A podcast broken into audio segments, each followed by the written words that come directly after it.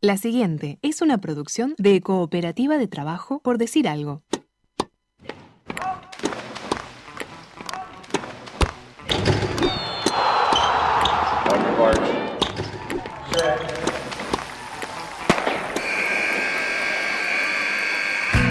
Hay deportes. Y en Por Decir Algo queremos hablar de todos. O de los que podamos desde este momento y hasta las 15. Por Decir Algo. Temporada 7. Temporada 7.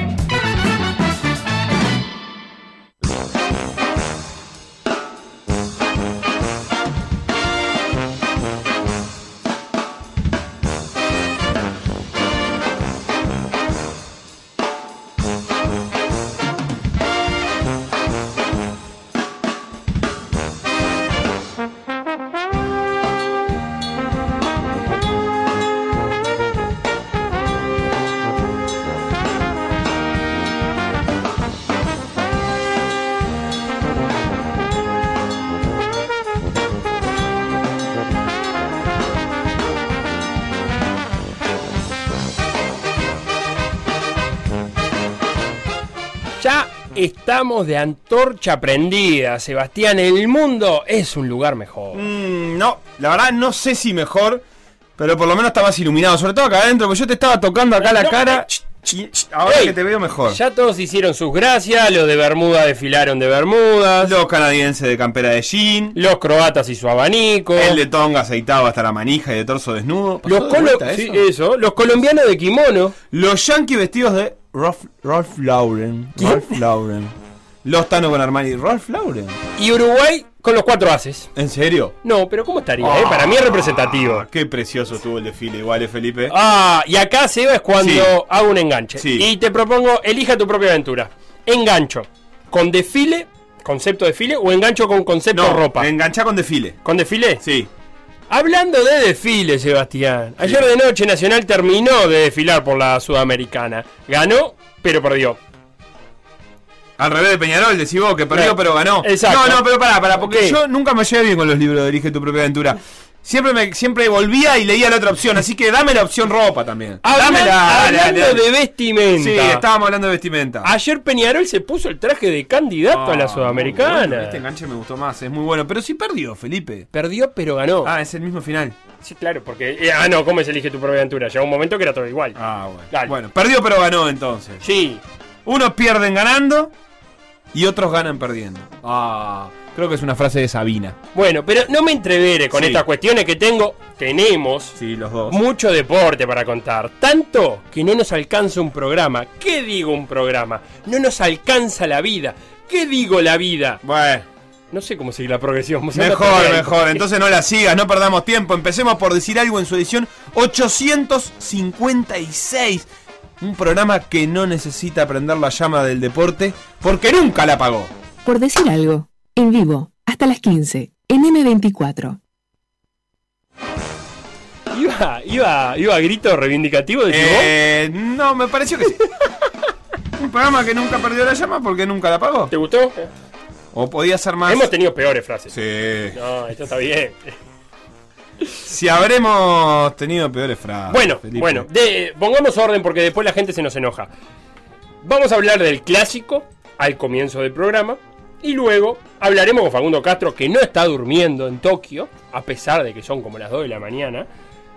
Y hablaremos de la ceremonia y de todo lo que hay de los Juegos Olímpicos para ver, de todo no, pero de algunas cositas sí. Sí, porque hoy quedaron inaugurados los Juegos Olímpicos, Sí. ya había competencia, pero después de la inauguración empiezan Avalancha. la avalancha de deportes y empiezan las medallas. Va a haber medallas ahora, vos vas a buscar bien cuál va a ser la primera medalla que se va a entregar, porque así lo decimos con certeza dentro de un rato. Eh, o lo preguntamos en el grupo olímpico, pero eso va a ser hoy de noche, porque ahora Sí. Japón está descansando. Y a eso de las 8 de la noche de acá, que son las 8 de la mañana de mañana de ellos, empezará esa avalancha y vamos a empezar a repasarla porque este primer fin de semana va a estar jugosísimo en materia deportiva. Felipe, ayer ganó Nacional y ayer clasificó Peñarol. Sí, a cuenta de charla de vestuario que tendremos en, unos minutos, em, fue un partido, creo yo, que quizás más parecido al que nos hubiéramos imaginado en la, en la ida. En lo que quiero decir es, el partido de ida no fue como nos hubiéramos imaginado un clásico de, de Sudamericana. que me parece a mí que si hubiera- eh, lo pensaba, si uno lo piensa, saldría un poco más parecido a lo que hubo ayer, que fue un partido mucho más trancado. De- decir por el tono del partido. por el tono, todo. sí, de, de mucha. de mucho menos juego. De mucho menos juego. También es verdad que quien había propuesto el juego en el primer partido, Peñarol, no tenía tampoco la necesidad de salir a proponer de la misma manera porque estaba con el resultado a favor. Sí, Igual- vos, vos sabés que en varias cosas fue el partido como me imaginaba.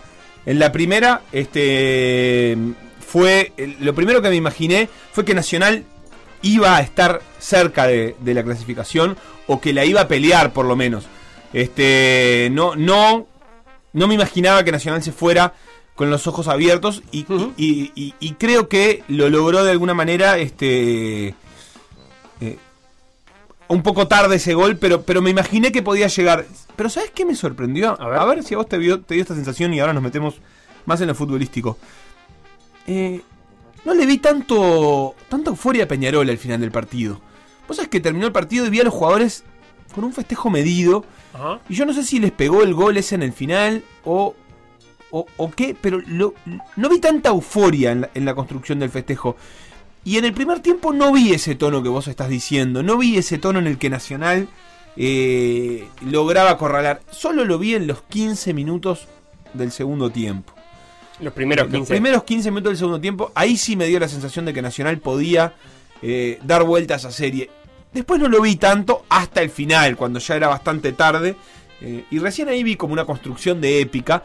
Que no sé si eso, ese- ese resultado de los 90 terminó como dejando una sensación extraña en Peñarol. O simplemente fue una sensación mía. Decime vos cómo la viste, que me diga eh, la gente. Pero me quedó esa sensación de que Peñarol, igual que en el primer partido, se queda con algo, con la victoria, la construcción, todo eso, pero en el fondo algo de faltó más.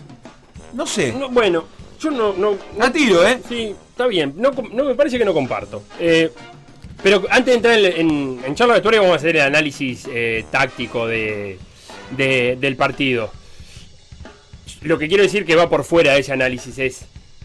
eh, si. Como hincha de Peñarol, te pregunto, Sebastián, vos que sos hincha de Peñarol. Sí, sí, yo me pongo en la pilcha de hincha de Peñarol.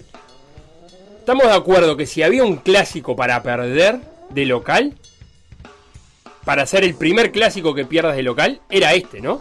Bueno, sí, y, ni de que esta, hablar. y de esta manera que no te deja fuera de nada. ¿No? Porque una está bien, es el primer clásico que. Sí, sí, no, local. no. Pero ahora, si, si el hincha de Peñarol tiene que elegir un clásico para perder como local, y era el de ayer, perdiendo 1 a 0, que no tenía mayores consecuencias. Estamos de acuerdo en Sí, eso, ¿no? bueno, sí, sí, la de ayer no es una derrota para Peñarol, no, claramente no es una derrota, es parte de una victoria. Es la parte B. la parte B de una victoria, pero es la parte de una victoria. Este, pero sí, es así, es así. Beto, ¿por dónde se puede comunicar eh, la gente con este programa? Instagram, Por decir algo web. Twitter. Por decir algo web. Facebook. Por decir algo. WhatsApp. 098-979-979.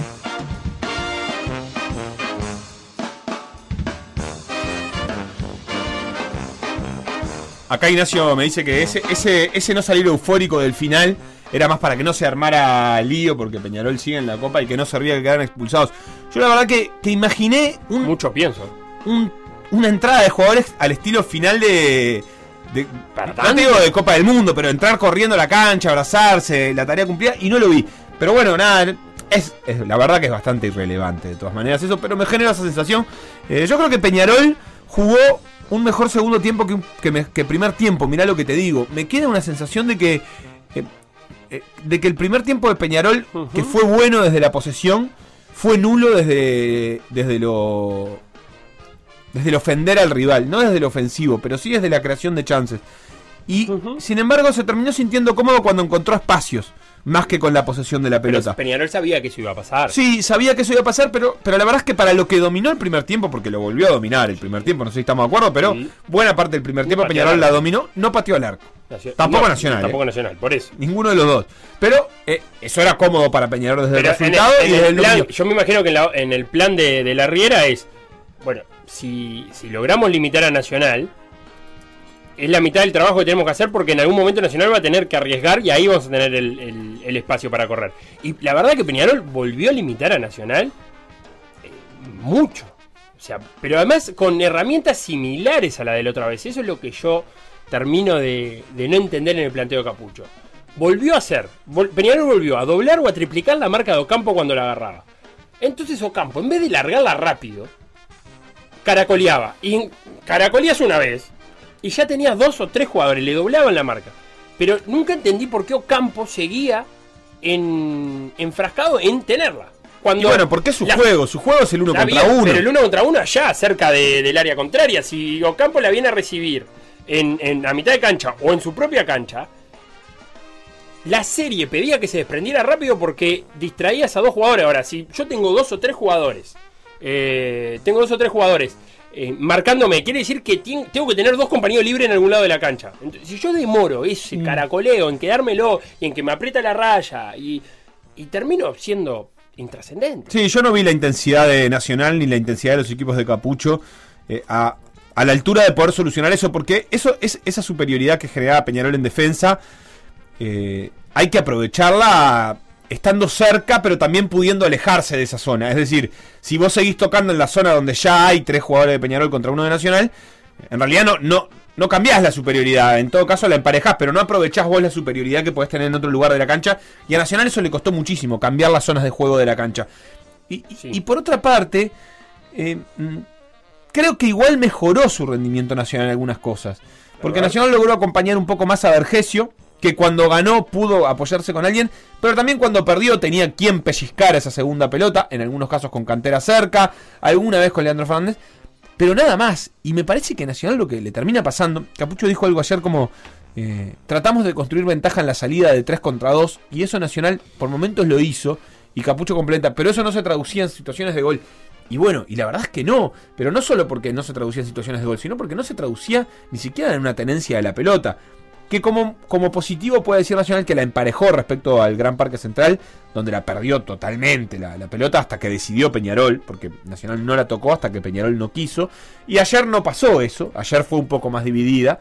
Pero eh, de vuelta, a Nacional le costó muchísimo este, ser completo. Como que siempre tiene que elegir Nacional. Si acompaña a Vergesio, se queda sin. Se quedó sin. Se que, cuando acompañó a Vergesio, se quedó complicado en la salida. Cuando logró generar superioridad en la salida, no tenía cómo transformarla en superioridad adelante. No, es que Algo no- que Peñarol sí pudo hacer. Peñarol podía salir del fondo y al mismo tiempo generar unos contra uno en lugares favorables. Pero fíjate esto, Nacional eh, construye, o por lo menos plantea esa salida de tres, pero vi algo que me hizo acordar mucho al fútbol playa o incluso al futsal. La presión de Cepelini y, o de y, y, el canario Álvarez Martínez era uno delante del otro. Entonces la cosa era así. La pelota iba hacia la izquierda eh, y ahí iba el canario Álvarez, pongámosle ese zaguero de Peñarol, ese zaguero de Nacional izquierdo volvía con la pelota al centro. ¿Y qué pasaba? Ahí iba Chepelini y el Canario Álvarez se ponía en la espalda de Chepelini. Y entonces ahí desarticulaban el 3 versus 2. Porque no era el Canario corriendo para todos lados, que ahí sí le puedes ganar. Entonces también tenía un plan la Riera en esa, en esa. Si se daba así la salida, que de hecho lo aplicó. Y complicaba un poquito más, la demoraba un poco más. Y después pasó lo que vos decís, Nacional, cuando pudo salir de ahí, esa, esa construcción en mitad de cancha hacia adelante no la tenía. Y no la tenía, me parece, por algunas decisiones de posiciones de jugadores que yo no terminé entendiendo. Maxi Cantera jugó interior. De, Maxi Cantera hizo el trabajo que hizo Trasante el primer partido, en el partido de ida. O sea, interior derecho encargado de marcar si Ocampo no bajaba. Y Leandro Fernández quedó jugando por la izquierda. Entonces Peñarol le cargó el juego por el lado de Ocampo, lo que obligaba a Ocampo a bajar y quedar lejos del arco. Eh, Porque, porque en teoría, si vos me decís, lo hablábamos en el grupo PDA ayer anoche, si, me decís que por un lado baja Leandro Fernández, te digo, bueno, ataquemos por ahí porque Leandro Fernández es un delantero y supongo yo que va a tener problema de marca. Pero un integrante PDA me decía, bueno, pero si yo ataco por el lado de Ocampo, lo tengo Ocampo eh, defendiendo y lejos del arco. Por consiguiente, también cumplo, eh, una función defensiva mientras ataco. Mientras ataco. Y insisto, para mí, la Riera vuelve a plantearle un buen partido defensivo nacional. Y el único, por lo menos el único no, un asterisco, que lo vamos a hablar en charla de historia, pero ya lo dejo anunciado, es. eh, hay que hablar Peñarol de, de Peñarol y los finales de partido. Peñarol está teniendo un problema en los finales de partido. Sí, Lo ha pagado con puntos en el campeonato local. Lo ha pagado con puntos en la Sudamericana. No lo, no lo pagó con, con, con eliminaciones en Sudamericana porque, eh, porque no se ha dado. Porque el gol de Vergesio allá en la ida y el gol de Corujo ayer no lo elimina. Y el gol de Enzo Borges en la ida de Cerro Largo no lo elimina. Pero Peñarol tiene un problema en los minutos finales. Y ha recibido muchos goles. Lo vamos a hablar, lo vamos a hablar con Guzmán, además que hoy va a estar en la charla de vestuario y va a aportar lo- los datos pertinentes. Pero, Sí, pero son, bueno, son pre- a mí preguntas que me quedan para ahora dentro de sí, dentro de unos minutitos ya vamos a estar con la con la, la gente de charlas de vestuario. Preguntas que me quedan es si Nacional tenía más que esto para dar y, si tenía más, eh, ¿por qué no lo dio? Es decir, obviamente no fue una decisión, pero eh, hay una cuestión de, de de posibilidades de planteles y de formas de juego que hacía que Peñarol fuese superior a Nacional y que Nacional eh, trató de, de llevar el partido con las armas que tenían, que eran estas quizás, las del juego aéreo, las de tratar de poner alguna pelota en el área. Fue eso lo que vio Capucho cuando hizo el cambio, dijo, bueno, esto me lo salvo con un cabezazo de... eh, con alguna pelota que caiga en el área y que pueda meter en el área con Vecino y Vergesio, y, por eso elijo esto y no la tenencia. Este, fueron parte de los planes de juego que hacían que eh, el partido fuera para más favorable para Peñarol. La otra pregunta que me hago, y, y no relativamente interesante, pero que me hago igual es, eh, ¿cuánto influyó el estado del campeón del siglo para que este partido fuese tanto más deslucido que el anterior? ¿Peñarol planificó un partido más entreverado o también sabía que era muy difícil generar el partido que había generado con tanta precisión en el parque con una cancha que estuviese tan mal? Eso lo, lo buscó Peñarol, lo favoreció.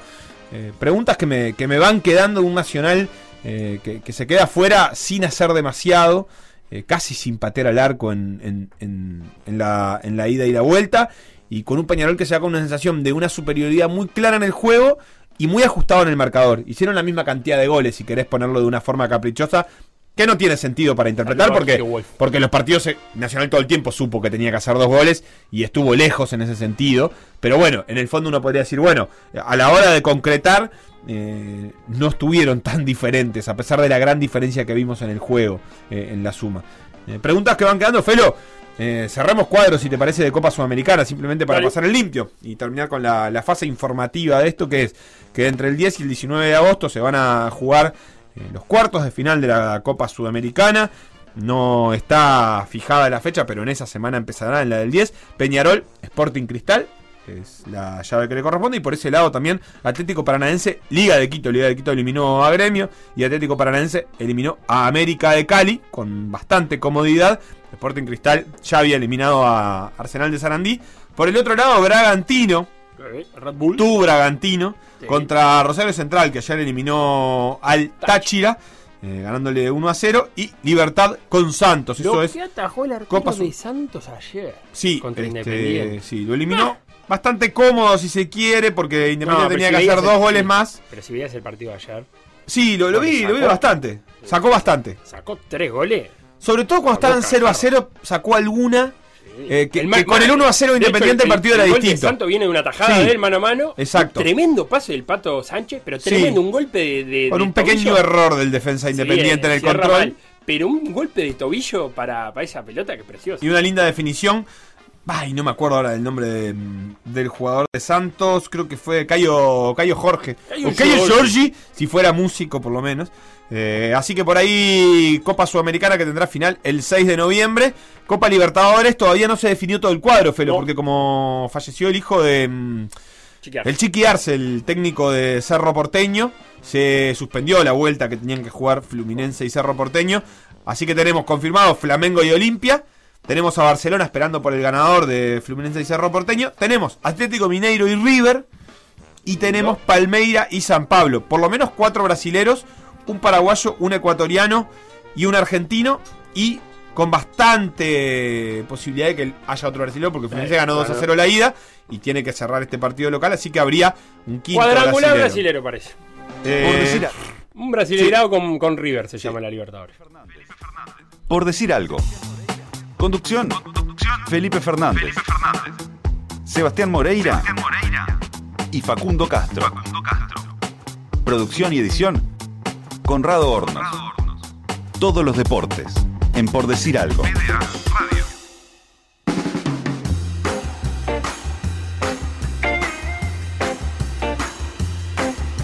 Vestuario pronto, comencemos la charla. Pablo Castro, buenas tardes. ¿Cómo va? ¿Cómo va todo? Buenas tardes. Nahuel de Gobi, ¿cómo andamos? Buenas, Felo, un gusto estar participando. Y Guzmán Montgomery que se suma a la charla de vestuario del día de hoy. ¿Cómo estás, eh, Gusi, querido? Todo bien, Felo, Seba, ¿cómo andan? Bien, bien, acá andamos todos bárbaro. Vamos a empezar a hablar del clásico de ayer. Voy a empezar la ronda con, con Pablo. Contame qué identificaste en el primer tiempo, cuál, cuál crees que fueron los planes tanto de, de Capucho como de la Riera. Bueno, como, como primero un gusto Guzmán, que no hemos estado, y Nahuel, que no, no tenía el placer de compartir el espacio, pero un gusto. Y bueno, con ustedes lo mismo.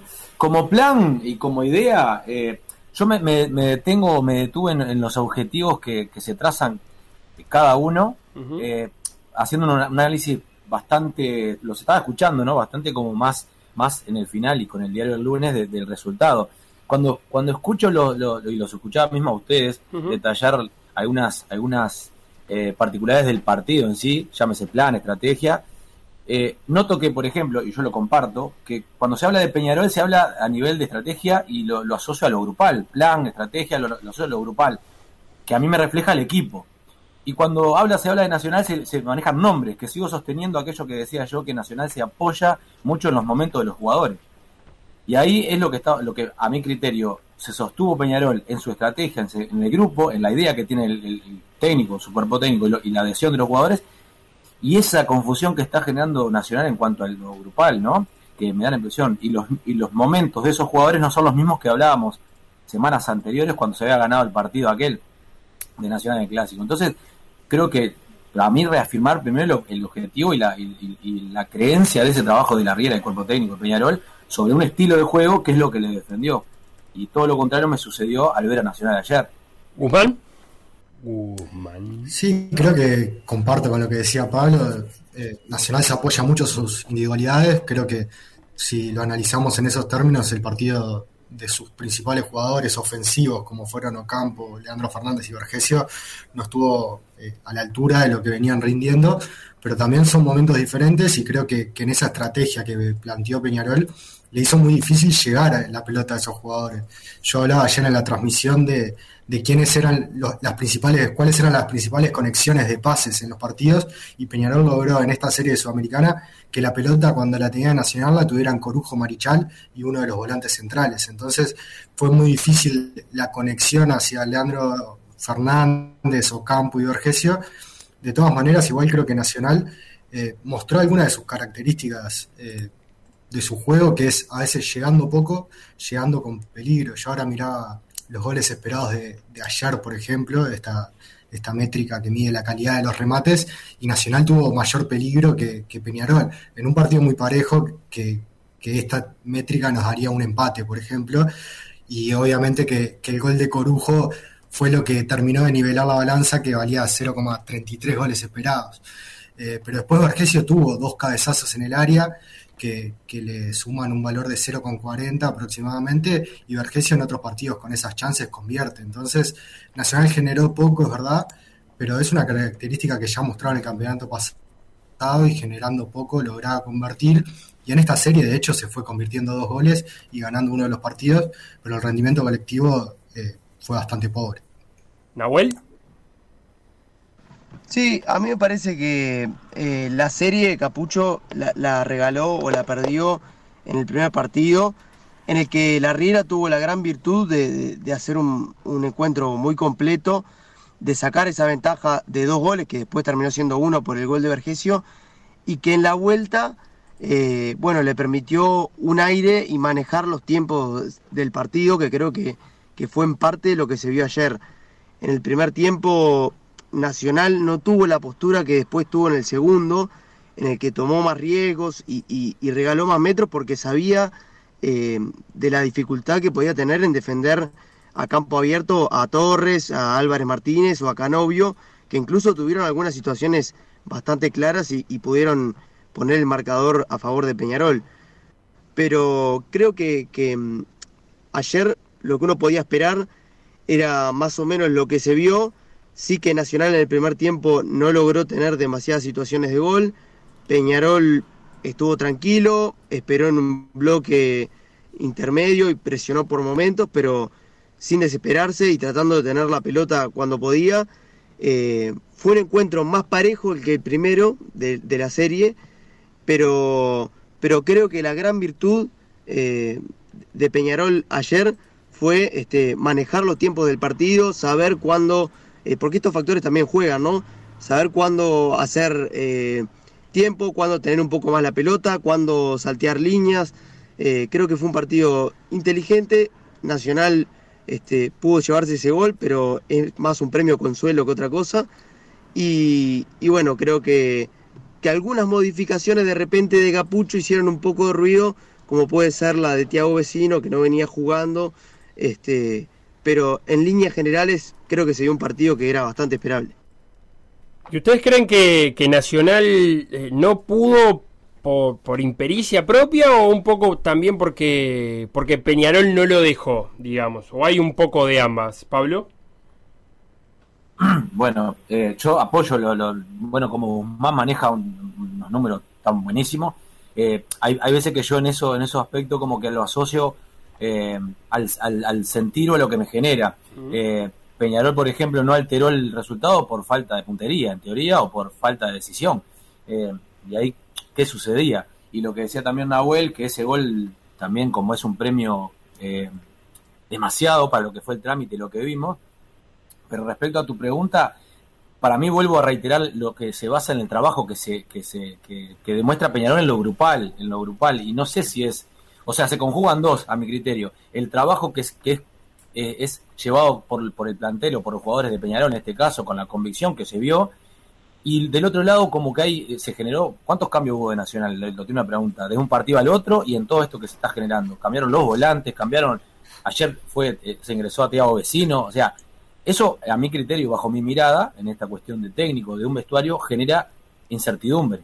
Y es lo que no queda claro. Y para mí da un lugar que hay claridad sobre el trabajo y en el otro no tanto. Por eso se genera todo eso. Y en cuanto a los planes y planificaciones, obviamente Peñarol jugó a eso, por momento le salió la estrategia porque quedaron en situación para marcar goles y terminar la serie, este, pero no se logró ese objetivo. Sabíamos que por criterio y por situación obvia de lo, de lo, de lo que se había generado en la ida, eh, se iba a generar eso. Para mí, Nacional tardó, tardó demasiado en poner el partido en juego en, esos, en esos ámbitos, o sea, quedar en riesgo, eh, salirse de posiciones, cambiar roles, o sea, buscando un poquito más la, la, heroica y el espíritu, demoró demasiado y a Peñarol me parece que el plan le salió bien.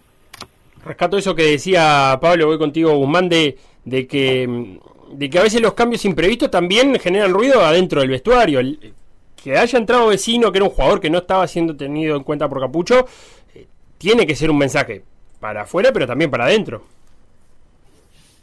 Sí, está claro. Eh, me parece, Felo, que también en lo que muestra la cantidad de cambios, me parece la profundidad de plantel que tiene Nacional, que Peñarol no la tiene en este momento.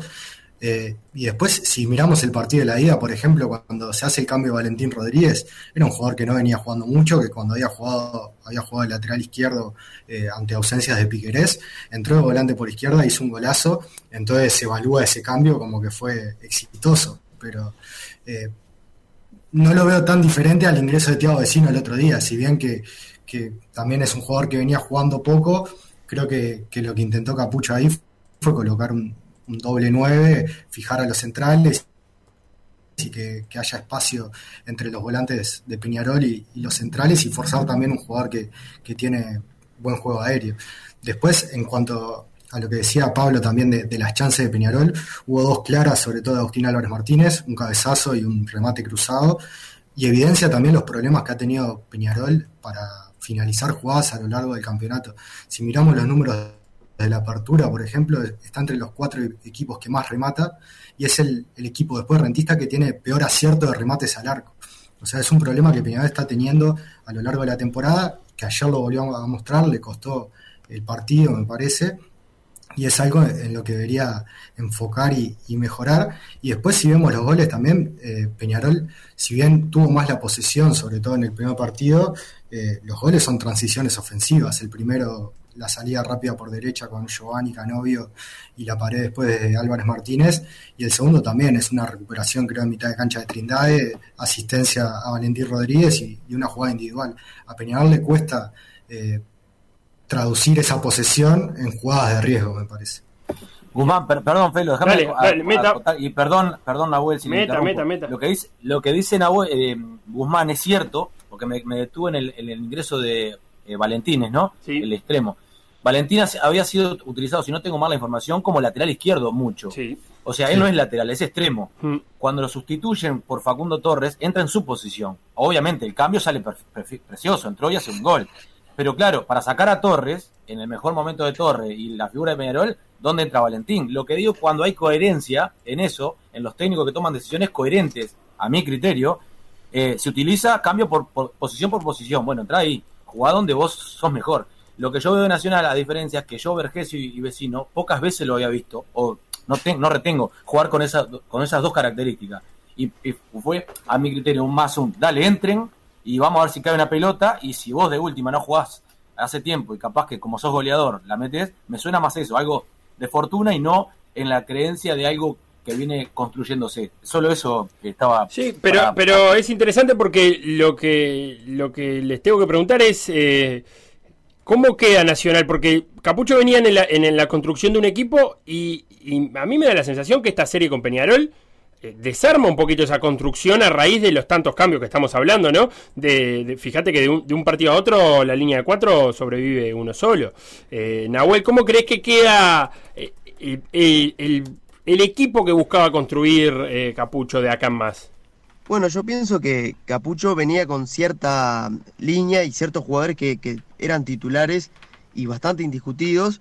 Y creo que con el partido de ayer, este, vistas las modificaciones que tuvo que hacer, por la obligación que tenía en el resultado, eso es cierto, eh, se le desarma. Y, creo que bastante, porque Méndez eh, hizo un buen partido ayer y la borda venía siendo el lateral derecho. Eh, bueno, Cándido ya venía siendo este, lateral por izquierda, pero en el mediocampo, por ejemplo, el partido de Martínez, yo no sé si no le da la titularidad de acá en adelante.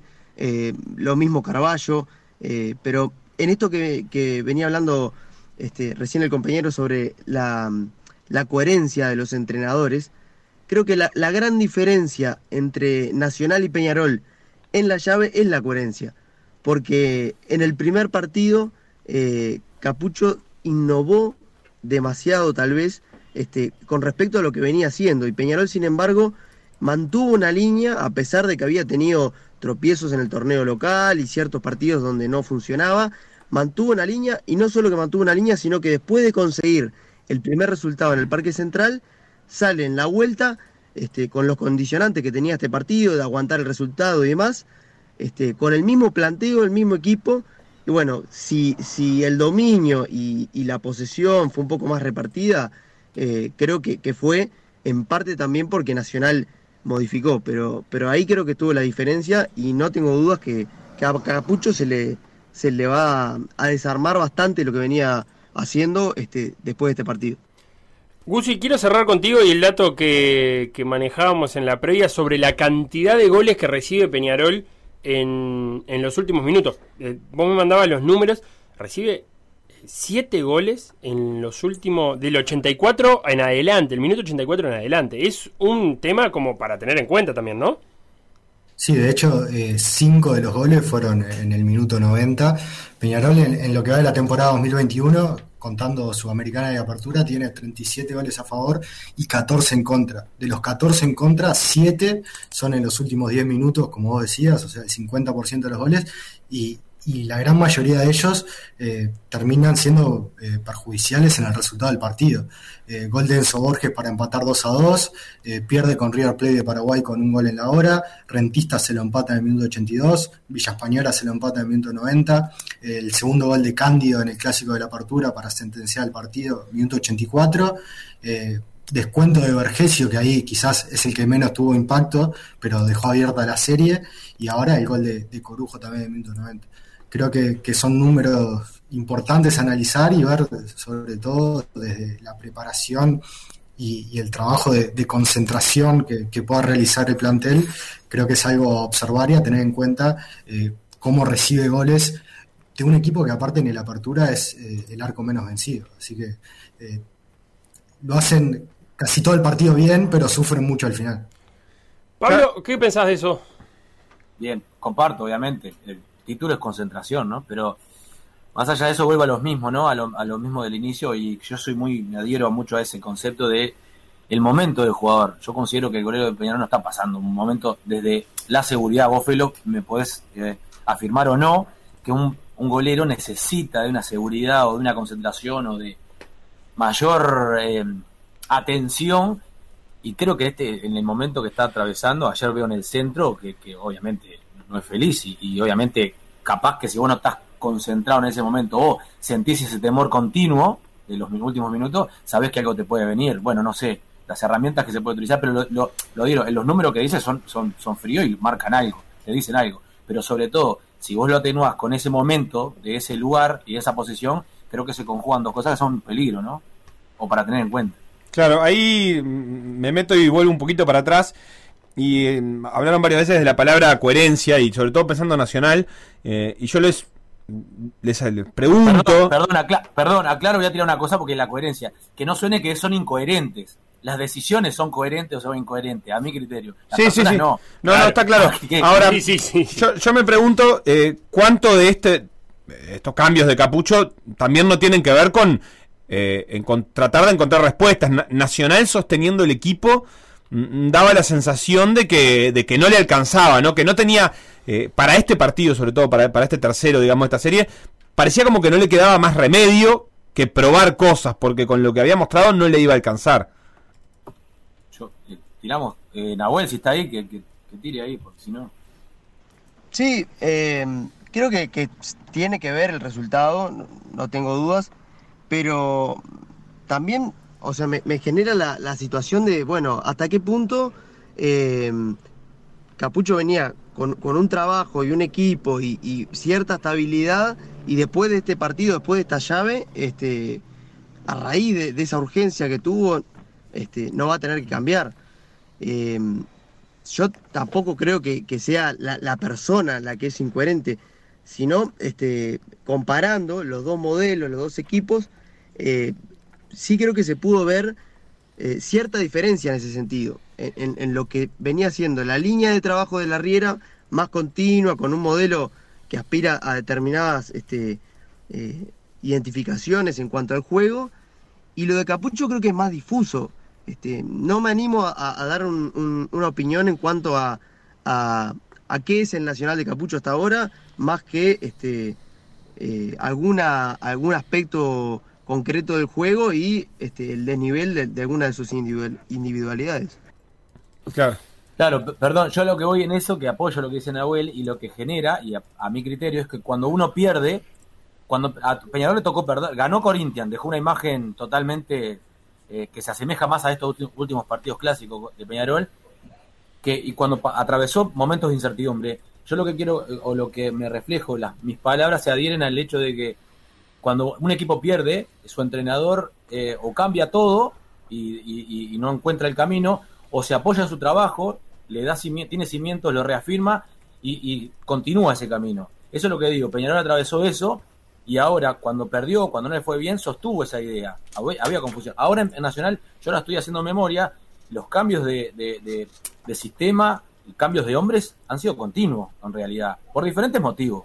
Eh, y como dice Nahuel, el estilo también se me hace se me hace difícil identificarlo. Por eso digo, cuando uno pierde y tiene un estilo, se aferra a él y lo defiende. Muchas veces tienen estos desenlaces. Y cuando no tiene, o no tiene tiempo de trabajar, o no se identifica, o no logra, es como más difícil volver a reconstruir eso.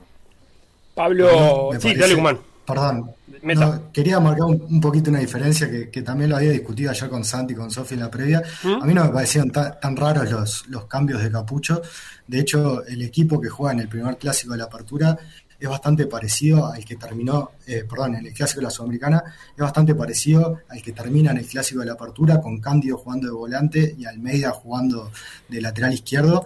Eh, después la defensa era la misma, eh, volvió Neves a la titularidad y estaba Ocampo, eh, fue el equipo que cerró y que, terminó con ese 2 a 0 a favor, creo que ahí identificó que Peñarol es un equipo que tiene la pelota, pero que le costaba lastimar, y Cándido como un jugador eh, que si bien es lateral, es un jugador que su principal característica es el juego ofensivo, que podía lastimar atacando a los espacios.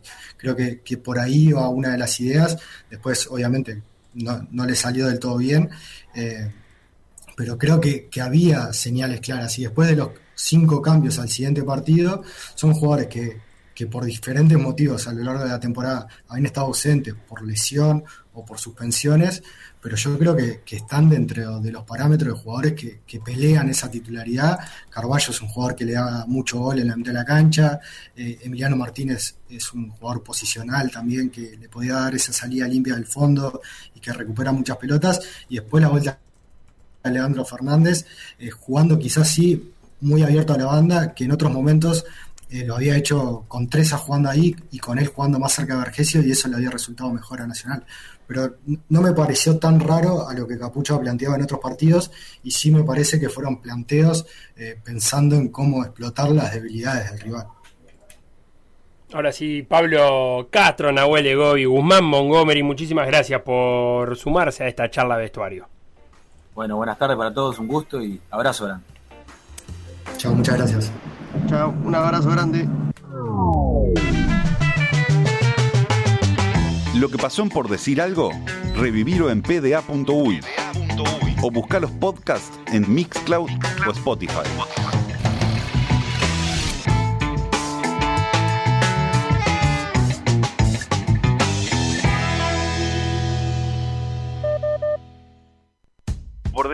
Infinitas muestras de cariño. Me gusta. Infinitas, ¿qué número es infinitas? Para mí más de tres. Más de tres es infinita, ¿no? Infinita. Para PDA. Teníamos una escala que era uno, mucha gente.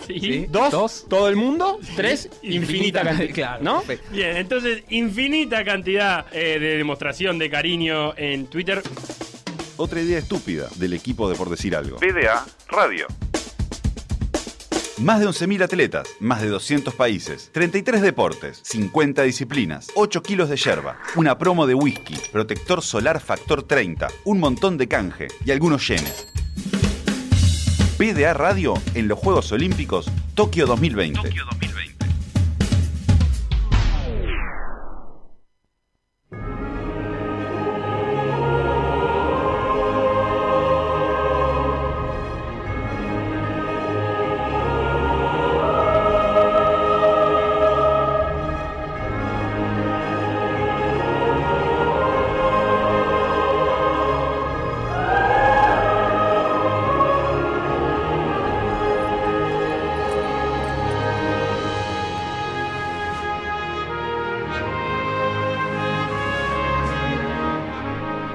Sintonía de Tokio y hacia allá nos vamos con un Facundo Castro que es un vampiro del deporte. ¿Qué hace, vampiro olímpico? Ah, estamos en la aventura del viaje, ¿eh? Es la aventura de lo que va del viaje. Estamos eh, llegando al hotel en un taxi proveniente del Estadio Olímpico y con un taxista que no entiende ni español, ni inglés, ni nada. Eh, hay un sistema de, transporte acá donde todos los periodistas tenemos eh, una serie de vouchers que, tienen un valor grande de taxi. Son eh, como 10.000 yenes, unos cerca de 100 dólares en, taxi. Y, bueno, pero el, el, asunto es que no te paran en la calle, tenés como que pedirlos, reservarlos y tal, y a la salida de la ceremonia de los Juegos Olímpicos estuvo bravísimo para, agarrar uno hasta que pudimos. ¿Y, podemos ponerle el teléfono al chofer? No, no, si no habla. Pero quiero que diga algo, lo que le salga. No, no. ¿Qué te comiste? ¿Un, Marcelo Tinelli? Por ejemplo, eh, el viaje salió 12.000 yenes y solo nos aceptó los tickets. Entonces, eh, en vez de, de poder pagarle 10.000 yenes en, en ticket y los otros 2.000 en, en dinero, Perdieron. Eh, nos hace, eh, perdimos 8.000 yenes de tickets. No, porque, porque no hay medio boludo. pero, eh, pero pará, pero cómo, ne pero cómo No, hay que ponerse firme con el japonés. Bueno, pero acá los muchachos no, no, no pudieron. lo intentamos, ¿eh? Lo intentamos, pero no pudieron. Para mí había que haberse bajado y dejarle los, los 2.000 adentro. Tengo estos 10.000. Si te sirven, te sirven, y si no. Tengo estos dos para complementarte. Mira el tachero japonés cómo lo agarró. Ah, vos, vos tenés que hablar con Cotini. Vamos a hablar con Cotino. Bueno, eh, volviendo, pará, son, eh, hay que decirlo, son 2 y 20 de la mañana. Estás volviendo de la ceremonia inaugural. Eh, contame esa experiencia de ceremonia inaugural con, con nada de público. Y raro, raro, ¿no? O sea, mucho menos ambiente, cero clima. Eh, eso fue lo que, lo que sucedió. El espectáculo en sí tampoco lo encontré como uno de, las, de, los despliegues más grandes que, yo recuerdo. El de Río fue sin duda más grande. También es difícil eh, de desplegar mucha gente sobre, sobre un escenario o en este caso sobre una cancha en estos tiempos y dentro de todo, eh, nada, creo que hubo bastante, personas que estuvieron implicadas como ahí en el, en el trabajo de, de cancha de la ceremonia. Este, pero está, el, la entrada de los atletas sin público, que la, que la antorcha olímpica se encienda y, prácticamente no, no haya como una reacción eh, popular, porque en definitiva la gente que estaba estaba trabajando y no, no es que hay un aplauso ensordecedor, ni gritos, ni nada, eh, es muy distinto, muy distinto. Bien, y el, del desfile de los uruguayos, Facu, que te vimos meter fotito por ahí. Bueno, el desfile de los uruguayos, eh, no sé, no sé qué puedo, qué puedo agregar a lo que ustedes hayan visto por, por televisión. Para nosotros estuvo muy bueno porque estábamos, como que te diga, en una décima fila del primer anillo del estadio. este, la, viste que la pasada era como una pasarela por el medio de la, de la cancha. Y ahí era difícil, o sea, se veía medio lejos, e incluso para nosotros que teníamos como interés en, sacar fotos, era como difícil tomarlos porque había muchas, muchos como, eh, no diría artistas, pero bueno, estos bailarines o personas que estaban ahí como animando alrededor y, como que te, interrumpían la foto. Este, pero, pero está, después hacían como una vueltita en el perímetro de la cancha, lo que sería la pista de, atletismo, y ahí la cosa se, se volvía más, eh, no sé, más amena, como, como que podían estar eh, incluso sin, sin transitar, y, ahí, incluso hasta por mensaje de texto, le pedimos a algunos que, que, digamos, les dimos nuestra ubicación y que se acercaran ahí para que pudieran posar para la foto y eso. Y, ahí esto, eso estuvo, estuvo lindo, estuvo bueno porque fue la manera como de, que ellos también tuvieran, tuvieran la foto del día. Bien, bien, bien, bien. Me gustó ¿Y, cuál, ¿Y opiniones de que sea una sola bandera para dos abanderados? Oh, ¿Qué tema ese? Polémico, ¿no? Vos sabés que Vos sabés que ayer habíamos ido a la Villa Olímpica y por ahí Bruno Cetraro me había tirado que él tenía entendido que eran dos banderas. Eh, y Porque además nosotros hicimos tremendo coaching con, con Fabini y con... Sí, recuerdo. Em, con el banderillero, con el portabandera. Perdón, perdón, perdón, perdón, El Willy. Con el Willy. Y, no, planificamos para una bandera compartida entre dos. Me pareció muy feo realmente. Sí, sí, sí. Además, creo que yo por lo menos no hubiera optado por, por las manos compartidas, digamos. Me parece que está bueno que haya dos abanderados, me parece un lindo mensaje, una linda forma de, eh, digamos, reconocer por igual hombres y mujeres, de dar mayor visibilidad sobre todo a las deportistas mujeres que, eran las más relegadas en, este sentido y que históricamente han sido las más relegadas y que los juegos han ido tomando eh, como las decisiones de eh, emparejar la cantidad de competencias y de eventos eh, masculinos y femeninos, incluso incorporar eventos mixtos para igualar la cantidad de deportistas hombres y mujeres. Entonces, esto de dos abanderados se queda enmarcado un poquito en, en toda esa política. me parece bueno eso pero después que, los dos le metan mano a la misma bandera me parece un poco más complicado y sobre todo más comprometido para ellos frente a las cámaras, ¿no? No es algo ni que luzca mucho y que tiene seguro mucho más chances de, de, salir mal. La jugada, claro, es, es, bravo.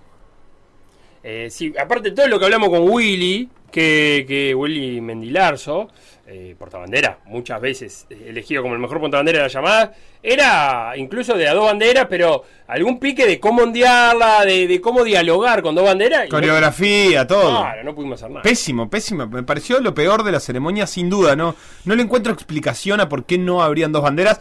Capaz que ustedes sabían que por alguna cuestión de protocolo olímpico, digamos, no puede haber dos banderas porque simboliza, no sé, la destrucción del mundo. No, sé si de protocolo, a mí me parecería raro igual que hubiera dos banderas, ¿eh? Tipo, eh, ya que hicimos la comparación, me parecería eh, eh, casi eso, de desfile de llamada. Bueno, incorporamos banderas. Ah, no, porque, ah, porque los lo, deportistas están vestidos de, gala. Es un desfile de llamada, la verdad. No, está bien. Yo lo que creo que está, que la, bandera es una, como en, esa simbología, ¿no? Decir, bueno, vos eh, portás la bandera de tu país, pero no me parece que sea un demérito para nadie eh, ir unos metros uno y unos metros otro y, y no, no, no pasaría nada, me parece que está todo bien si, si eso fuera así. De hecho, es lo que terminaba sucediendo con la mayoría de las delegaciones, eh, y no sé si, la verdad es que no me fijé en eso, si, si todas las delegaciones salían con las dos manos en el, digámoslo, con, con los cuatro manos sobre el mástil, o, o si... Eh, ¿Qué película es así? Sí, la vi. Cuatro manos sobre el mástil. Cuatro manos, sí, con Russell Crowe. Una, una, noche de ISAT, me parece. No, manejaba, manejaba. Bueno, Facu, ah, eh, manejaba un barco. Eh, vayamos demos por terminada la ceremonia. Eh, vayamos a lo, a lo primero, no, no te quiero apurar mucho, aparte quiero que duermas, eh, la verdad que quiero que duermas, eso es lo principal. No creo que sea una posibilidad en el día de hoy. Bueno, pero los primeros eh, uruguayos en, en saltar a, a, competir, no van a saltar, sino que van a remar, son Cetraro y, y Kluber, lo harán a las 11 de la mañana, más o menos, de hora japonesa, supongo yo, si no, no serían las 11 de la mañana, uruguaya. Eh, con una, en una serie que le tocó República Checa, Polonia, Ucrania, Irlanda e India. Eh, ¿Qué podemos esperar de, los remeros uruguayos? Bueno, ¿qué podemos esperar? Es que traten de dar batalla en esta, en esta llave que les tocó, que es muy complicada. Eh, vos decís a las 11 de la mañana, efectivamente es así, digo, porque también hay que advertir que capaz que mucha gente se había informado y se había informado bien de que la competencia era 11, 11 y media porque las series de doble par peso ligero iban a empezar 11 y 20 y a ellos les tocaba en la segunda, pero bueno, hay mal tiempo pronosticado para el lunes y el Remo ya tuvo la previsión de eh, tratar de evitar retrasos en el cronograma, entonces adelantaron eh, las regatas del lunes para sábado y domingo y les tocó media hora antes, a las 11 entonces van a competir eh, y a partir de esa hora tienen una serie sumamente complicada contra los actuales campeones mundiales, uno de ellos medallista de, plata en Río, como los irlandeses, este, con, tres o cuatro botes europeos más que siempre son de los más fuertes y, es, creo que de las tres llaves que hay en, en la categoría, la más difícil la que le toca a los uruguayos. Por otra parte, el remo tiene una cuestión de justicia, te diría, que es que nadie queda eliminado. Eh, lo que sí te puede pasar es tener que correr, tener que remar una regata más eh, porque vas a repechaje en vez de, meterte entre los dos primeros directamente a la semifinal, pero después en el repechaje ya se, hizo el, corte, digamos, y los, los seis mejores ya avanzaron, entonces te va a tocar contra otros eh, que seguramente sean más accesibles y donde eh, si, si, en definitiva estás a nivel para meterte entre los 12 mejores del mundo o los 12 mejores olímpicos, lo vas a poder conseguir. Bien, así que veremos eso, chance de repechaje. Irlanda, lo hablamos acá, Facu, los campeones del mundo. Eh, y Polonia viene de salir sexto, de meter final en, el campeonato de, en el último campeonato del mundo en esta, en esta categoría. Así que 23, 23 10 es lo que tiene programada la página oficial. 23 10 hora uruguaya el día de hoy, viernes. Es lo que tiene programado 23 10 de hoy. Eh, las, eh, las series van a arrancar 22.50 de la noche, hora uruguaya. Son tres series. A los uruguayos le tocó en la manga número 3. Y con eso vamos a dar por abierto los juegos, las competencias para los uruguayos. ¿Vos cómo es tu día de, así que, mañana? Así que eso también lo, modificaron con el cambio de horario. Eh, yo la verdad es que no tuve, no tuve oportunidad de, volver al horario nuevo. Nos informó Osvaldo Borchi, el entrenador de ellos. Eh, nos dijo que se pasaba para las 11 por eso tenía manejado ese horario. Eh, la, página oficial habla de 22.50 la manga 1, 23 horas, eh, hora uruguaya, ¿no? La manga 2 y 23.10 la manga 3. ¿Y vos tenés como que está en la manga 3? Sí. Perfecto. Yo lo tengo en la manga 2 a las 11, ¿eh? Bueno. Ah, pero la. Peligro. Yo en el sitio oficial yo iría por las 11, pero te digo porque además, eh, digamos, no, no, no, no por tener razón o, por saber que es así, sino porque simplemente si no es a las 11, esperás 10 minutos y listo. Y son de hecho, si, quieren ver, si, quieren ver, la competencia completa, la, la, ves desde 11 menos 10 y ya te ves a todos los rivales eh, potenciales que pueden tener ya sea en repechaje o en semifinales eh, los uruguayos. El objetivo de ellos es meterse en una final A. Que ese sea el objetivo que ellos se, se, se pusieron, no quiere decir que sea algo eh, que está a la mano, entre comillas, no, no, no es una cosa que yo diga, ah, sí, nosotros estamos para una final. No, es un objetivo que se pusieron que es súper ambicioso y que sería en extremo difícil, que implicaría además ya de pique un diploma olímpico, o sea, meterse entre los mejores seis del mundo, eh, ya los, los pondría en esa posición de diploma olímpico. Si no consiguen una final A, les gustaría estar en una final B, obviamente, y de ser primeros o segundos, también conseguirían ese diploma olímpico porque quedarían en séptimo u octavo puesto. Bueno, pero por ejemplo. Dale, dale. No, repetí, repetí cuando nos sentemos a ver qué tenemos que ver, cuánto tenemos que esperar que dure. Eh, poneme eh, en plan hincha que se sienta hoy a las 11 de la noche a ver eso. Y bueno, y entre 6 y 8 minutos va a durar una, una regata, dependiendo de las condiciones de corriente, de viento. Eh, o sea que es, es, el tiempo de competencia. Lo que van a ver son tres series distintas. Eh, los dos primeros clasifican directo a las semifinales AB, o sea, a meterse entre los 12 mejores del mundo. Eh, porque después las semifinales son dos regatas de seis botes y los que los que pierdan entre comillas los que sacan tercero cuarto quinto y sexto van a ir a repechaje eh, que eso sería sería mañana o sea eh, perdón, mañana no sería el domingo el sábado en Uruguay eh, así que bueno, es, eso es un poquito lo que, lo que se puede esperar. Si los uruguayos no salen primeros o segundos, tienen que competir en el repechaje. Facu, ¿cómo es tu día de mañana, de ahora en un ratito? Eh, bueno, ir a remo, seguro, y en la tarde ahí parece que afloja un poco el, el cronograma. Ay, qué siesta. No, no tenemos uruguayos. No creo que sea de siesta igual. Capaz que sí de volver un poco temprano al hotel y, y dormir bien, que con eso ya alcanza. Eh, que es lo que no hacemos habitualmente, dor dormir las ocho horas, digamos. Pero capaz que alguna competencia más pues, se puede bichar en la tarde temprano. Eh, a donde sí ya reservé, porque hay un sistema de reservas electrónico. Sí. Son estas cuestiones medidas del COVID hay que, hay que reservar con cierta anticipación. Eh, a donde sí ya reservé es el lunes a eso de la una de la tarde, eh, Argentina contra Eslovenia en básquetbol. Bueno, eso el- lo el vas a tener que, que- Sí, una de la tarde Japón, o sea, estamos hablando un poquito más incluso, creo que son como la 1 y 20 de la mañana de acá. Eh, el, el básquetbol nos quedó un poco atrás mano. Sí, lo que no les queda tras manos son los partidos, por ejemplo, de las 9 de la noche. Eso eh, no. Que son a las 9 de la mañana, te levantás viendo partidos. eh, si no me equivoco, hay un Francia-Estados Unidos, por Sí, ejemplo, en uno hay un Francia-Estados no Unidos. El domingo. domingo o lunes. El domingo. Ahí está. Y el lunes juega Y eso- España a eso esa está hora, a las caliente. 9. Eh, bien, Bueno, notable. Facundo. El lunes a las 9 que tenemos Francia. eh, no. ¿qué dijiste? El domingo a las 9 Francia, Estados Unidos. Sí, y el lunes a las 9, Ah, Japón, España. Japón, España. Eh, y el martes, eh, un femenino de Puerto Rico, China. Eh, nota que Argentina, jueves 29 a las 9, España, Argentina.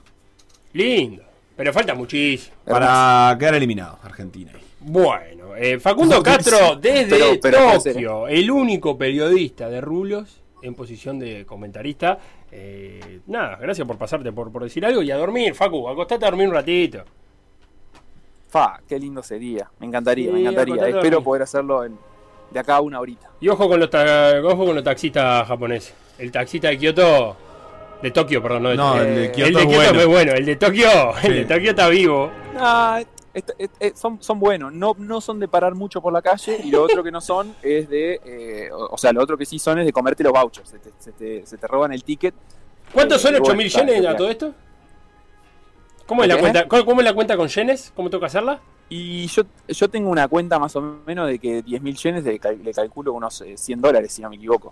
Epa, te robó 8000 8000 yenes que estamos hablando de 80 de- de dólares. 80. Y estamos hablando de 800 dólares. 8, No, no, 800. No, 80. Eh, 80. No, 80, 80, 80. Ah, 800 dólares. Eso, eso. 80 dólares hizo No, pará, taxista 800 japonés. Pará, lo que hay que decir también es que estos eh, vouchers vos nunca los pagás, ¿no? O sea, los recibís. Eh, como es, es como una gentileza de la organización porque durante los primeros 14 Sí, días sí. de estadía Pero está caro el no taxi en- transporte público. Está caro el taxi en, en, en Tokio. O sea, sí, pero también son distancias, ¿eh? O sea, venir del Estadio Olímpico para acá, no, no, no, no te podría decir la distancia en kilómetros, pero el tiempo que llegó eh, es como que me diga, está caro el taxi desde la Ciudad Vieja a la Costa de Oro. Y bueno, sí, está caro, pero está lejos también. Bien, notable. ¿Viste todo lo que aprendimos, Sebastián? Sí, igual está caro, porque 80 dólares vas a la ciudad de la costa, volvés como tres veces. Y eso, pero no le costó 80 dólares, ¿no? Le No, costó por eso. 22, 80 ¿no? le robaron. Sí, 80 le robó, te costó 22. Claro, exacto. No, le, exacto. le Costó costó 22 dólares. O sea, 220 dólares. eso. No, Sí, y pagaron con 30. hicimos mal una cuenta. Le No, hacemos no, la pausa. Lo, lo costó 120, 120 dólares Ah. y pagamos con 200. Ahí va eso, 120 dólares y pagaron con Y, 200. le- y en realidad no les robó 80, pero le robó no, era mucho, 30. Era mucho más lindo el quédate con el vuelto, Facu. Les robó 30. La verdad que te daban posición. Tomá, Claro, quédate con el vuelto. Claro. claro. Por decir algo. Decir algo. Instagram, Por decir algo web. Twitter, Por decir algo web. Facebook, Por decir algo. WhatsApp. 098-979-979. Por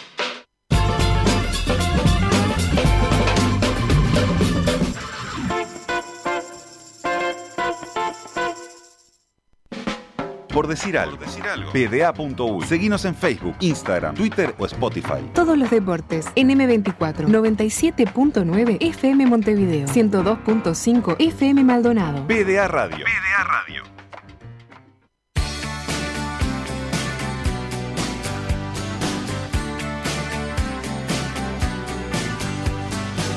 Being beat up and battered around. Being sent up and I've been shut down. You're the best thing that I've ever found. Handle me with care. Reputation's changeable. Situation's tolerable.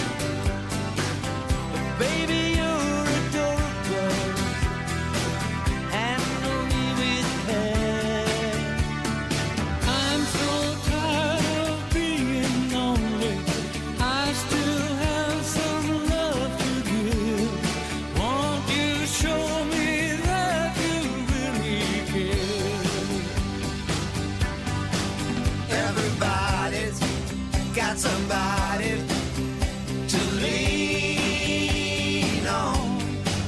Put your body next to mine and dream on.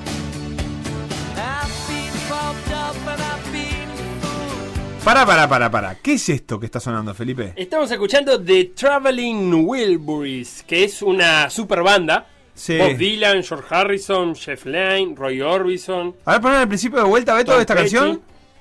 Tom Petty.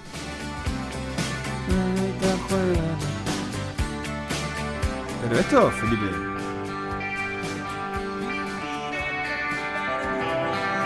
Me mataste. El comienzo de los redonditos se parece un poquito. ¿Esto, ¿Esto es lo redondito o es super Esto- banda? No, esto es los redonditos. No lo reconozco. Y fíjate cómo arranca Handle with Care. Ah, pues es la misma canción. ¡No, no, no, no, no, no, Hey. Bueno, si vamos a copiarle a alguien, copiémosle a Tom Petty, Roy Orbison, Jeff Lynne, George Harrison y Bob Dylan. Eh, quiero recomendar. Tremendo, tremendo, tremendo, tremendo. Quiero- A ver, Lobo Suelto Cordero Atado desde el 93. La cancioneta del 88. Saludos, Ali. Quiero recomendar a Fernando, a Fernando Mele, que lo encuentran en Spotify, hace breve historias de canciones. Y fue ahí que me enteré, reconozco mi error, de la existencia de los Traveling Wilburys. ¿Cuál es tu error? No conocerlo. ¿Cómo no vas a conocer a Bob Dylan, eh, Tom Petty, George Harrison, Jeff Lynne y Roy Orbison tocando juntos? Ah, Jeff Lynne está ahí. tocando juntos. Me pareció que lo debería haber conocido antes, pero gracias a Fernando Mele e- y sus historias de canciones, me, me contó la canción, la historia de esta canción que estamos escuchando, que era Handle with Care. No bueno, justo esta. Es la misma, es imposible reconocerla. Esa que es Handle with Care. ¡Es igual! Felipe Fernández. eh, Sí. Juegos Olímpicos que se vienen y que empiezan en Catarata a partir de hoy a la noche, que será la mañana de mañana de Sí. Japón, pero acá seguirá siendo 23 de julio y este fin de semana hay muchos deportes que entregan medallas y muchos deportes interesantes para ver. El primero que entrega medalla, llegamos Sí. a la conclusión que es 10 metros carabina de aire comprimido. Femenino. Femenino. Es una competencia que va a arrancar 22.45 de hoy viernes. De acá. La final arranca 22.45. Sí. 20-30 la clasificación, te digo por la duda. Bien. Y tenemos una, una sudamericana. Está Fernanda Russo que si la buscan en YouTube pueden encontrar la entrevista. Eh, Ella en Río compitió. Le están, es muy emocionante, advierto, porque es de las historias de Le están haciendo una entrevista cuando termina la competencia y le dice. Está ahí con. Ella tiene, tenía 16 años. Y. Y mm, entonces el periodista dice: Bueno, creo que es Bonadeo. Eh, ¿Con qué te conformás? Ya había terminado de competir. Y yo creo que me va a dar para estar entre poner las 20. No me Ah, acuerdo el porque había, detalle. había tirado Ya esa había tirado. y faltaba Ah, estoy contenta, creo que me va a dar para estar tras 40, Claro. ponele. Y viene la madre corriendo atrás, porque tenía que ir con la madre, porque era menor o Claro. porque quería ir con la madre. Yo No qué sé. Felipe, ¿por qué? No me preguntes por qué va con la madre. Dale. Dice, Fernanda, eh, está ahí, no. Y el periodista dice, terminaste decimoquinta, ponele. Y Fernanda quiebra. No, la, la tiene que venir la madre a rescatar porque no puede más. Quiebra ahí, le dice no, se pone a llorar, se pone a llorar, se pone a llorar, no puedo creer. Qué grande, Fernanda. Y así que Terminó decimoquinta. Y sí, ponele que capaz que las posiciones eran 70 y 180, no sé, pero le- el resultado le. Mucho mejor de lo que mucho esperaba. mejor de lo que esperaba y no aguanta la toma la chiquilina. Así que ahí estará. 22-45, entonces la final veremos si está Fernanda Russo. También hay una de las atletas eh, refugiadas, Luna Salomón, que, que va a estar en esta competencia. Un ratito después de las 22.45, específicamente 15 minutos después de las 22.45, a las 23 horas de hoy viernes, arranca la prueba de ciclismo de ruta. Que se termina, o sea, arranca y Masculina. termina, masculina, arranca y termina. Claro Sport dijo que va a pasar toda la prueba. Estamos hablando de una prueba de debe andar arriba de las 4 horas. Sí, pero si Van Aert va muy rápido, puede ser la primera medalla olímpica. Tiene que hacer 200 kilómetros en 20 minutos. Bueno, eh, lo que hay que decir de- del ciclismo, bien cortito, del ciclismo olímpico, es que son 234 kilómetros de recorrido. Bastante montañoso y quebrado, como decía Lady Mansulino, pero que son carreras descontroladas. El que ve comúnmente ciclismo ya lo sabe, pero el que no, no espere ver algo parecido al Tour de France, donde hay eh, varias camisetas de un, color tirando el pelotón. Es muy difícil controlar. ¿Por qué? Por la sencilla razón de que no, no es premio llegar. La verdad que no es premio llegar. Entonces, a medida de que la carrera se va dando, los corredores se van abandonando, porque da lo mismo llegar o no llegar. Y, y los equipos solamente son de 5 corredores, entonces hay menos posibilidad en el Tour de Francia. Sí, pero con un matiz que es que no todos son de la misma cantidad. Entonces, hay selecciones, por más que no se compite por selección, la medalla va a ser individual. El que gana el oro es el, el que llega primero, no el equipo que llega, cuyo corredor llega primero. Pero, por ejemplo, Argentina lleva uno. Ese, eso hace que estés en una clara desventaja respecto, por ejemplo, a los belgas, que por más que gane uno solo, van a laburar juntos. Tienen- rato. claro, tienen más chance. ¿entendés? raro eso, Los ¿eh? mejores rankeados, los equipos mejores rankeados llevan 5 y a medida que vas bajando el ranking va restando ciclistas. Entonces, si vos sos muy bueno, pero tu país no es muy bueno, eh, lo más posible es que compitas medio solo. Le, le- le pasa a Amador en Costa Rica, que es uno que está acostumbrado a estar en el pelotón internacional y que se puede meter en alguna escapada, pero está solo. No tiene equipo. en- de- Carapaz. Bueno, Carapaz, te Va- iba a va decir. con un, con un compañero solo. ¿Cuántos van los polacos? Y Polaco eh, creo que van tres. Claro, ya corres ahí Rafa con un Maica, poquito menos. Bien. ¿Hay favoritos? Sí, claro que hay favoritos. ¿Quiénes son? Van, Van Aert, Wood Van Aert. Los belgas pueden ganar. Wood Van Aert puede ganar, puede ganar Renko Eh, en vienen de ganar, ¿no? Va- eh, Van Avermaet es el oro de Río 2016. Es, es- Sí. es belga, ¿no? Sí, correcto, y está en el equipo. Ah, está en el equipo. Van Avermaet, Van Aert, ojo, que son personas Sí. distintas. Van Aert es que viene de ganar el Tour la última etapa al sprint, la crono y, y la etapa en escalada. Eh, tenemos a Pogachar corriendo con Roglic. Los dos a la vez, en el mismo equipo. Ahí tenemos algo. El recorrido, hoy lo hablaba con, con Eddie en la previa, tiene una subida muy, muy fuerte a falta de 30 kilómetros, que es una subida del 10%, o sea que, que son rampas importantes. O sea, es una subida eh, de 7 kilómetros donde se sube al 10%, pero claro, después de subir eso te van a quedar 30 kilómetros. Que hay que administrarlo también, porque una cosa es podés subir primero, pero después hay 30 kilómetros. Entre bajada y un, repechito chiquito al final. eh, veremos qué pasa. Lindo plan para viernes de noche. Eh, la selección holandesa eh, en el femenino también correrá un día después como gran favorita del ciclismo de ruta femenino. Casi dos- que dos- sin gracia. Sí, dos o tres en el podio. Van que- Bregen y Van Bleuten, ¿es Sí, así? correcto. Eh, las holandesas que son grandes favoritas. Hay que ver eso, si Holanda mete dos o tres personas en el podio femenino de, de ruta. Esgrima, otro de los deportes Mm. que entrega medalla y que mucha gente se copa a ver en, lindo, en. Juegos Olímpicos. Es olímpico desde el principio de los Juegos modernos con espada y florete y sumó sable en 1904. Curiosidad, Felo, desde que empezó hasta hoy nunca nadie vio dónde pinchan al rival. Se cobra el grito, el que grita más fuerte Hay se que lleva celebrar. el punto. Hay que a mí ¡Eh! Si celebras, Ya, te lo dan dan. el punto. Listo. Hay tres disciplinas: florete, sable y espada. Florete, no se puede decir adelante un payador, como todos sabemos. Y los puntos se dan por tocarse del cuello para abajo y hasta la cintura. Lo que, lo que sucede cuando veas es quien toca, se enciende la máscara. Claro. O sea, Eh, hay- y, hay- y como una, como, un- como una lucierna. Bueno, supongo que dependerá de cada formato de la luz. Eh, se considera el florete la más técnica de las tres. Los, los floretistas son los más capos. Eh, el sable se da por tocado de la cintura para arriba, pero incluyendo la cabeza. Y se puede tocar con la punta o con el filo. Bien. Y también pesa 450 gramos el sable, pero si le pedís al de la fiambrería te da 500 gramos de sable. Así está bien o Sí, mucho. sable Doña Coca, así está bien o mucho. Eh, todas de pinta son iguales, el sable, el florete y la espada. El cambio es muy menor, no es que el sable es un sable tipo Claro. de hoja ancha y curva, ¿viste? Claro, a lo- una cimitarra. No, no es una cimitarra. Y la espada es la más grande y pesada y se puede tocar en todo el cuerpo, pierna, cabeza, todo. Igual es difícil meter Eh, una, una espada en una pierna. Pero vale, es, es la que ustedes van a ver que el esgrimista intenta sacar, va mucho la defensa para abajo, porque si le tocan la pierna también marcha. Claro. Que en las otras disciplinas eso no sucede.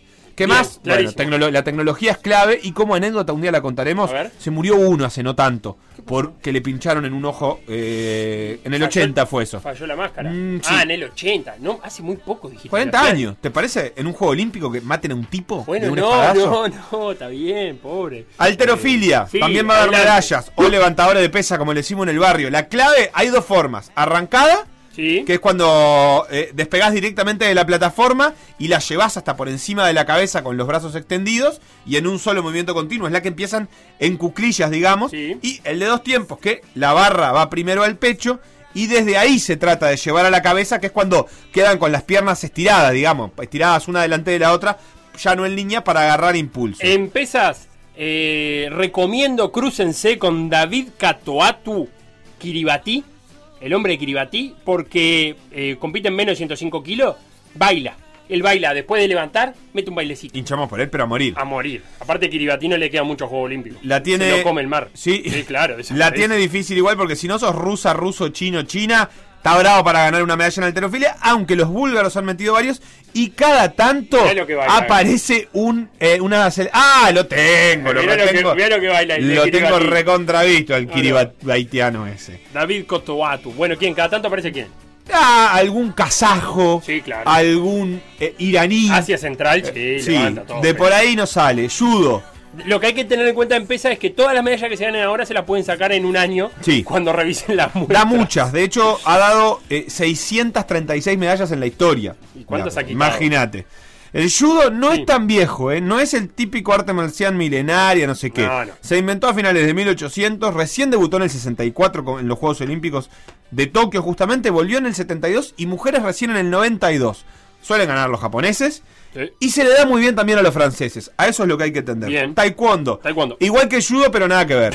O sea, es igual, pero no hay nada. que Nada que ver, ver, no hay nada que- que En el taekwondo no hay que agarrarse. No hay que agarrarse. No. El taekwondo tiene la gran diferencia que es a las patadas limpia y eso lo hace también muy divertido. Según una prestigiosa universidad americana, el Sí. taekwondo se grita tanto como en el tenis, aunque no tanto como en el levantamiento Porque también se grita el punto festejado. Sí, sí, es como el esgrima. Ah, Y se, y se festeja, sí. Sí, se festeja, Y, claro. y nunca, nunca que gritan es punto. A diferencia del esgrima. Claro. Porque siempre tiran y, y la quieren hacer Acá igual vale más. Si le pegas en la cabeza, vale más. Patada Sí. en la cabeza vale mucho. Sí, sí, sí. Patada en el torso vale menos que en la cabeza. Sí, la, la de puñetazo ayer vale no valía nada. La que La de pegó al Musto final, vale un punto. putito, como mucho. Ganarle a un coreano del sur es extremadamente Opa. difícil. Ganaron 12 de las 40 medallas que ha entregado el taekwondo que se disputa de los 2000. Y si ven un coreano o un chino, ya más o menos por ahí va a ir el ganador. Bien. Después aparecen, sí, un montón de países más o menos ¿No extraños. ganó un argentino hace poco? Uno Chris con- Marich se metió eh, ganando una. Hay muchos países que han ganado alguna vez una medalla, así que alguna sorpresita va a haber. Bien. ¿Qué Tiro, nada, a las armas las carga el diablo y también Uh. los tiradores olímpicos. Son 15 eventos diferentes. Eh, hay tiro al blanco, hay parado, hay acostado, hay número de disparo, hay un montón de cosas. plato, acá. Lo importante que hay que saber es que no va un pato a buscar el plato cuando le pegas como en el Family. Un, pe- un perro, digo, no va un perro perro. corriendo. Y no es zapatito. No, no hay nada. No hay que apuntar la pata, hay que No, apuntarle un blanco. no, un blanco. Bien. Eh, tiro con arco. Ah, ese es el más lindo Ya de empezó. todos. Ya empezó. ¿Cuánto mide un arco? Un, un blanco para vos de Ah. tiro con arco. ¿Un blanco de tipo Guillermo Tell? Sí. ¿Qué te tengo que decir? ¿El, el, el qué? ¿El radio? No- Si es redondo. Ideal sería el diámetro. Eh, M74. Ah, claro, el diámetro. Bueno, tengo metro y medio. ¡Ay! Muy cerca. 1.22. ¿Cuánto mide olímpico. el centro? El centro, ¡pua! sí, chiquito. El centro tiene que medir 20 Muy centímetros. fácil. No, 12. Ah, claro, tenés razón. El tenés- 10%. Por eso Bien. da 10 puntos. Tenés razón. Y en la página de No Juegos lo pensé. Olímpicos dice que es del tamaño de una manzana, que es- me parece un guiño poético a Guillermo Tell, Claro. del tiro con arco. ¿No? Entiendo yo. Una- pero una manzana de que de 12 No, centímetros. y bueno, de la manzana Manza- suiza. Manzanita. Suiza era Guillermo Tell, sí. Eh, y tiene una curiosidad que me gustó para contarles. Los arqueros, no los goleros, los arqueros disparan al blanco desde una distancia de 70 metros y el 70% de las personas tiene un dominio de los ojos que coincide con su habilidad de las manos. Claro. Pero el otro 30% no. Ese soy yo. Entonces, el arquero elige disparar no por la mano hábil, sino por el ojo hábil. Ah, el ojo dominante. Vos te pones así, cerrás este ah. ojo, el izquierdo, Eh. pero si tú, tu ojo derecho no es bueno. el hábil y tu mano derecha sí, el arquero prioriza el ojo hábil porque es más Ah, vos. importante enfocar que el disparo en sí. Obviamente lo entrenarán. Así que eh, Es muy eh, difícil tensar un arco. sos diestro o zurdo de acuerdo al ojo y no a la mano. Al ojo con que te mire. Empieza a entregar medallas en la natación también. La Felipe. mano que mira. La mano que mira. Era por eso, mirá. Sí. Natación, el domingo. Nada, nada que decir de natación. Todos saben cómo es natación. Llega el tirar agua, va, vuelve. el que haga menos tiempo gana. Lo que podemos decir ahora, pero todavía no se va a entregar, ya vamos a decir, la natación tiene el récord más longevo, eh, tiene la prueba más dominada por un equipo de todos los Juegos Sí, Olímpicos, Estados Unidos. que es el equipo americano. Y parece que, que en este juego olímpico, en este juego olímpico, eh, hay Reino Unido asoma como, como, ¿cómo se llama? Como debatiente, como contentor. No, y tiene al, a una de las grandes estrellas. Caleb es Dressel. Tu amigo, amigo Caleb Dressen. ¿Y la Tequi? ¿La Tequi es? Ah, sí, pero todavía no va a pelear por medalla, me parece, en Ah. este fin de semana. Ah, pero también es pero, oh sí, es Yankee también. Eh, salto sincronizado, también da medallas este fin de semana. Las reglas son muy fáciles. Si salpica poco, te dan el oro. Sí. Listo. Ta, chao. Tenés que salpicar poco cuando caes. Para mí es el mejor deporte de los Juegos Olímpicos. Vos ya sabés que yo pienso. Sí, te gusta mucho. Se compite en modalidad trampolín y en modalidad plataforma y se compite individual, pero también sincronizado. Ledecky, no la Tequi. Ledecky. Ahora sí. Y en este fin de semana Sí. la sincronizada dará medallas, que es Ah, cuando saltan es de a lindo, dos. el- es, es lindo de ver el salto. Es, lindo de ver. el hermoso de salto. ver. ¿En qué tenemos? Me dijiste en qué damos medalla. ¿En, en, en En sincronizado femenino, plataforma o trampolín? ¿O me todo? encantaría poder darte esta respuesta. A mí creo que me gusta, creo que me gusta más el trampolín, ¿vos sabés? Eh, con, con el impulso, digamos, Ahí. con el rebotecito.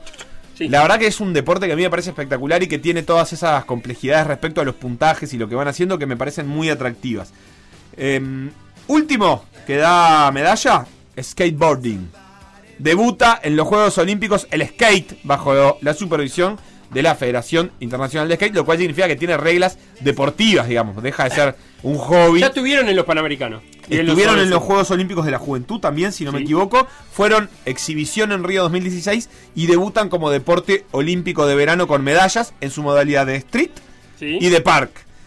Es decir, uno es un recorrido que imita la calle, un recorrido recto que va teniendo escaleras, pasamanos, cordones de vereda, el 147. Hay uno que hay pasa que- una vieja caminante No, y la tienen que esquivar con es la, como- con la es como el chismosa. Tony Hawk. Sí, es como el Tony Hawk. Eh, bueno, el otro también, porque el otro es el de Park, que lo que tiene es una pista con desniveles, donde Claro. hay que ir haciendo algunas de las pruebas y ya también empieza a dar medallas. Eh, hay individual que- y no hay por equipos. Es, es muy famosa Leticia Buffoni, eh, skater de, de Brasil. 3 millones de seguidores en Instagram, por ejemplo. O sea, ta, nosotros no la conocíamos gusta. en su faceta Instagramer, pero parece que es muy famosa Leticia Buffoni, así que nos vamos a hacer hincha Leticia Buffoni. Esos son las- los deportes que empiezan a entregar medallas y después obviamente hay un montón más que valen la pena que ver. Uno de ellos el básquet, Felo, que empieza ahora también. El básquetbol va a tener el domingo a las ¿no? 10 de la noche. El primer partido de básquetbol va a ser femenino, España-República Corea, eh, República de Corea. Una 40 de la mañana Ojo con España. En femenino o Sí, masculino. en- eh, bueno, los dos. En los dos. Yo le puse, quiero decir que en mi penca olímpica Sí. me la jugué y le di el oro a España. No sé Mirá por qué, vos. dije acá construyo diferencia. Bien. O sea, voy a perder por eso. eso. era el lunes, perdón. Vamos con el domingo. 22 horas. 22 horas del domingo. Irán, República Checa, masculino. Seguido por una Alemania-Italia, pero es una, una 40 de la mañana ya. Bueno, pero es sábado. ah, bueno, sí, es sábado. Es, Es sábado, sí. Sábado noche, digamos, sí. domingo de mañana. Madrugada de Eh, una 40 Alemania-Italia. Sí, ¿Aguantás? sí. Me parece que este, este fin de semana, gente, hay que tratar de ver todo el fin de Y a semana. las de 9 deporte. de la mañana del domingo, ese sí, Francia, eh, Estados Unidos. Te levantás y ves Francia, Estados Unidos. Y si no llegás y ves Australia Nigeria, que te voy a decir algo, Nigeria le gan- eh, eh, viene veinte una gran no pretemporada. Una- Eh, Nigeria haciendo pretemporada. Sí, la, la preparación de? Nigeria le ganó a Estados Unidos. Pero sin los, sin los de ahora, Bueno, no sé. sin los finalistas. Este, le ganó. hay ganó dudas, hay dudas sobre si Popovich va a poder ensamblar del todo bien el. Recordemos que no viene a hacer un buen mundial Estados Unidos, ¿no? Terminó séptimo en el mundial, con las estrellas. Eh, No, to- no tanto como ahora. Ta, pero hay dudas, eh, escuchando a gente que sigue la NBA todo el tiempo, había cierta duda si Popovich va a lograr ensamblar todo eso en nada de tiempo. Para mí, España campeón olímpico de básquetbol. Me la juego acá. ¿Y quién aguanta a los españoles? Yo los aguanto, los quiero un montón. los Y a nosotros ya no nos aguantan más, Sebastián. Hasta acá llegó el, por decir algo, del viernes y de toda la semana. Gracias a todos los que nos escribieron, a Maxi, a Ana María, a Juan, a Tatanka, a Álvaro que decía, ojo que el japonés eh, mete bien las manos, a Bruno que está contento, no quiere echar a nadie eh, porque ganó Peñarol, pregunta por la ballena cruda, pregunta por la noche japonesa, Bueno, eh, a Ignacio, a Sofía que pedía una camiseta de Brasil, a Marce, todos ellos que se quedaron afuera de este programa deportivo. Quedan ustedes con todo por la misma plata. Chau, chau.